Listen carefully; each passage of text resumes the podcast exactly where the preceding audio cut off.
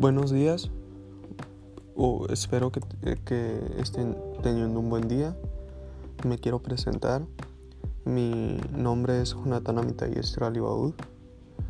Estoy cursando la carrera de Ingeniería Industrial en Sistemas en la Universidad de Itson. Y este podcast está hecho para hablar sobre los temas que son llevados en las clases sobre los temas que se hablan y que imparte el profesor, el maestro. Y de eso yo eh, recopilo un poco de información o saco la información más importante para poder venir a traérsela a ustedes y dar un contexto de lo que escuchamos, de lo que vemos en, en cada materia. Entonces, a continuación el primer tema de este podcast es sobre la dureza. Es un tema que estamos viendo en ingeniería con laboratorio y hablaremos un poco sobre qué es la dureza. Y la dureza primeramente es la oposición que ofrecen los materiales a alteraciones físicas como la penetración, la abrasión y el rayado. Entonces, ¿qué es la, qué es la dureza? Es cuando nosotros le sometemos a un material, sometemos a, un elemento, le sometemos una cierta dureza y dependiendo la, la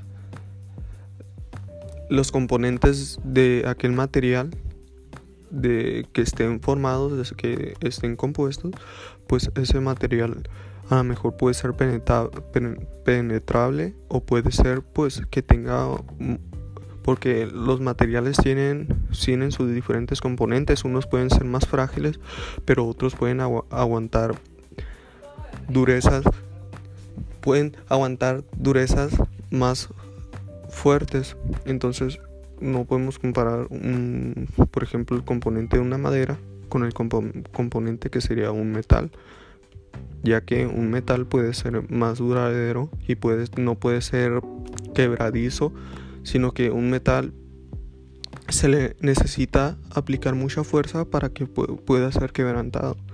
Mientras si ponemos, por ejemplo, un cuadro de madera, de arcilla, eh, si lo sometemos en una dureza, pues va a ser más quebradizo. Y en otra parte decimos las propiedades de la dureza.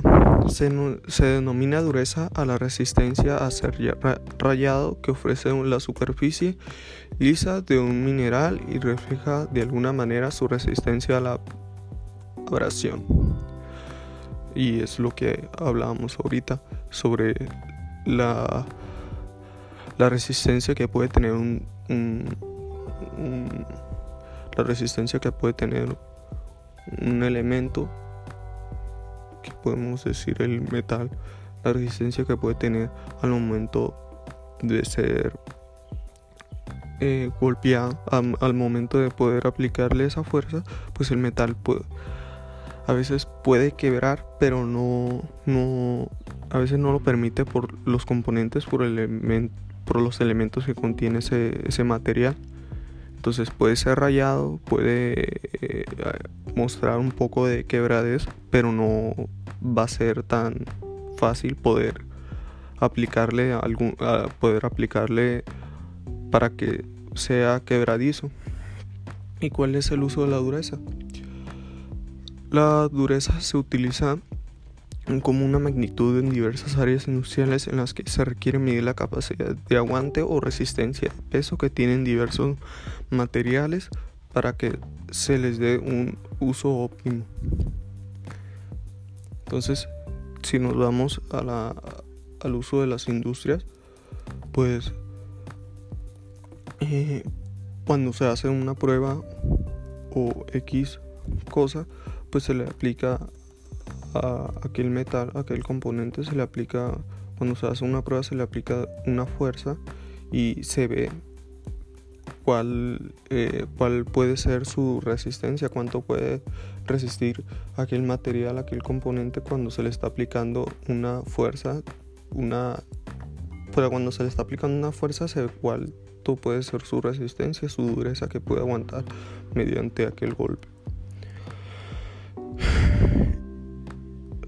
Y hablando cuál es la dureza de los metales, la dureza es la propiedad que expresa el grado de formación permanente que sufre un metal bajo la acción directa de una carga determinada, es decir, la resistencia que pone un cuerpo a ser rayado o penetrado por un cuerpo más duro. Entonces se aplica una fuerza más dura, pero el metal puede resistir, dice, es decir, la resistencia que pone, opone un cuerpo al ser rayado o penetrado por un cuerpo más duro.